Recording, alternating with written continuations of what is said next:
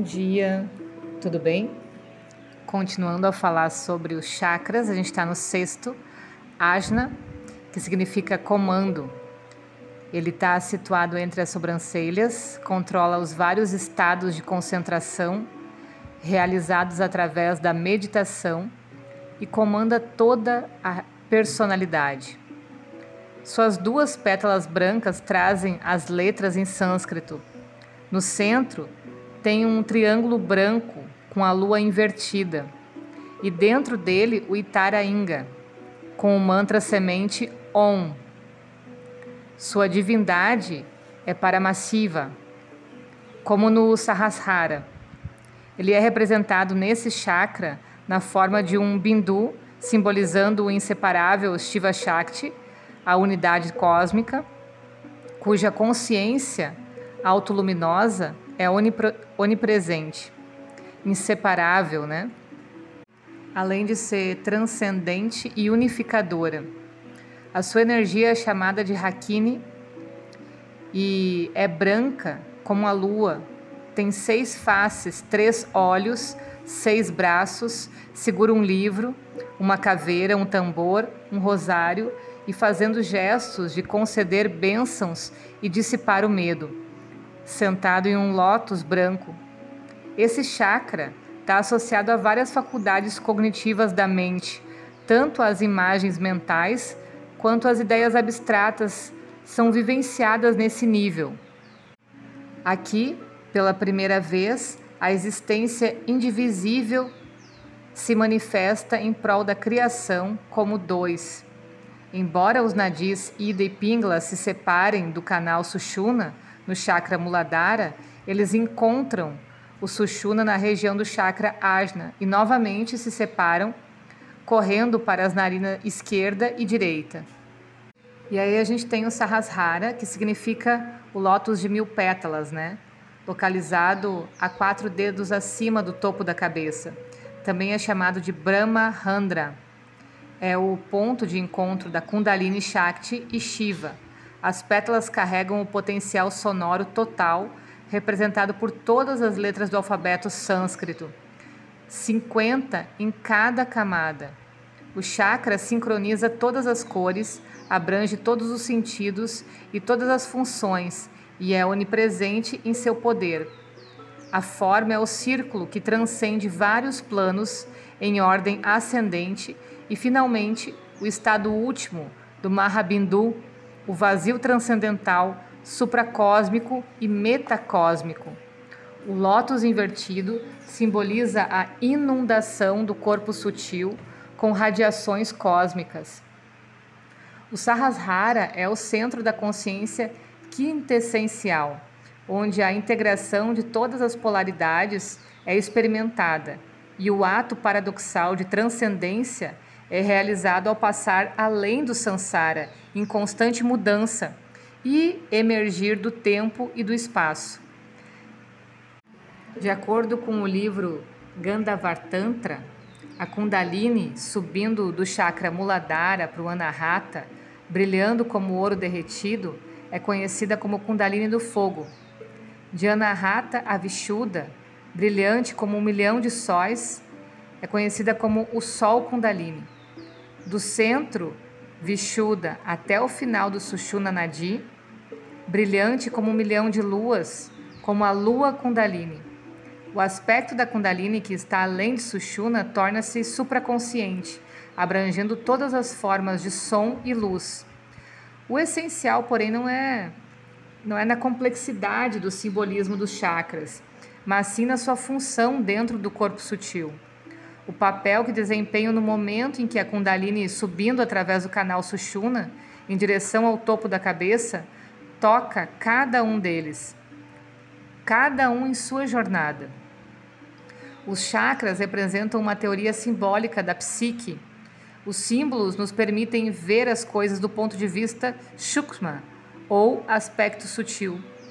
E como se, através dos chakras, vivêssemos a psique do ponto de vista de uma quarta dimensão, ilimitada pelo espaço ou pelo tempo.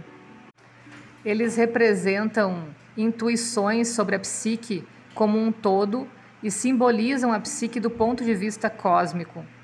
Na terminologia de Carl Jung, no processo de individuação, a psique torna-se inteira, entre aspas, quando é alcançado um equilíbrio entre quatro funções: pensar, sentir, intuir e agir. No sistema de chakras, descobrimos que cada fase da energia é representada por um elemento. Em ordem crescente, a gente tem terra, água, fogo, ar e éter. Cada um dos cinco vórtices significa uma nova qualidade, e cada um é ao mesmo tempo uma extensão e uma limitação do outro. Assim, no centro raiz Muladhara, associado ao elemento terra, a qualidade é a coesão e inércia. Esse nível é aquele em que a pessoa pode permanecer satisfeita, sem sentir nenhum desejo de mudar ou de expandir-se para qualquer outro estado. Ao mesmo tempo, assim como a raiz de uma árvore implica a possibilidade de seu crescimento, o centro terrestre denota uma oportunidade de expansão da consciência. Da mesma forma, o segundo chakra, o Svadhisthana, tem a natureza do seu elemento correspondente, a água, uma energia que tende a fluir para baixo. O terceiro chakra, Manipura, associado ao elemento fogo, tem um movimento ascendente e consumidor como chamas. O quarto chakra, Anahata, associado ao ar, caracteriza-se por uma tendência a girar em diferentes direções e a se relacionar com outras possibilidades. Aqui, esse elemento ar não é respiração vital, mas a atmosfera, a imensidão do espaço e o transportador do som.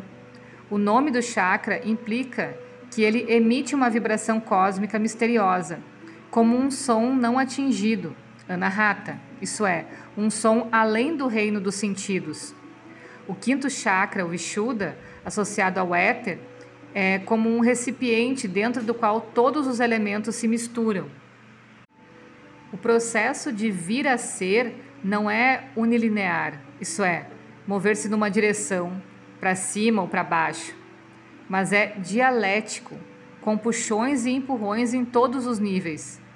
A energia Kundalini não dispara em linha reta, mas em cada etapa do seu desenvolvimento desata os nós de diferentes energias. Cada desbloqueio sucessivo traz transformação, ou o que a gente chama de iniciação. Nos ensinamentos tântricos, como Jung né, já falou, o Purusha é visto pelo, pela primeira vez no quarto chakra, o chakra do coração, Anahata. Purusha é a essência do homem, o homem supremo, no reconhecimento de sentimentos e ideias, vê-se o Purusha.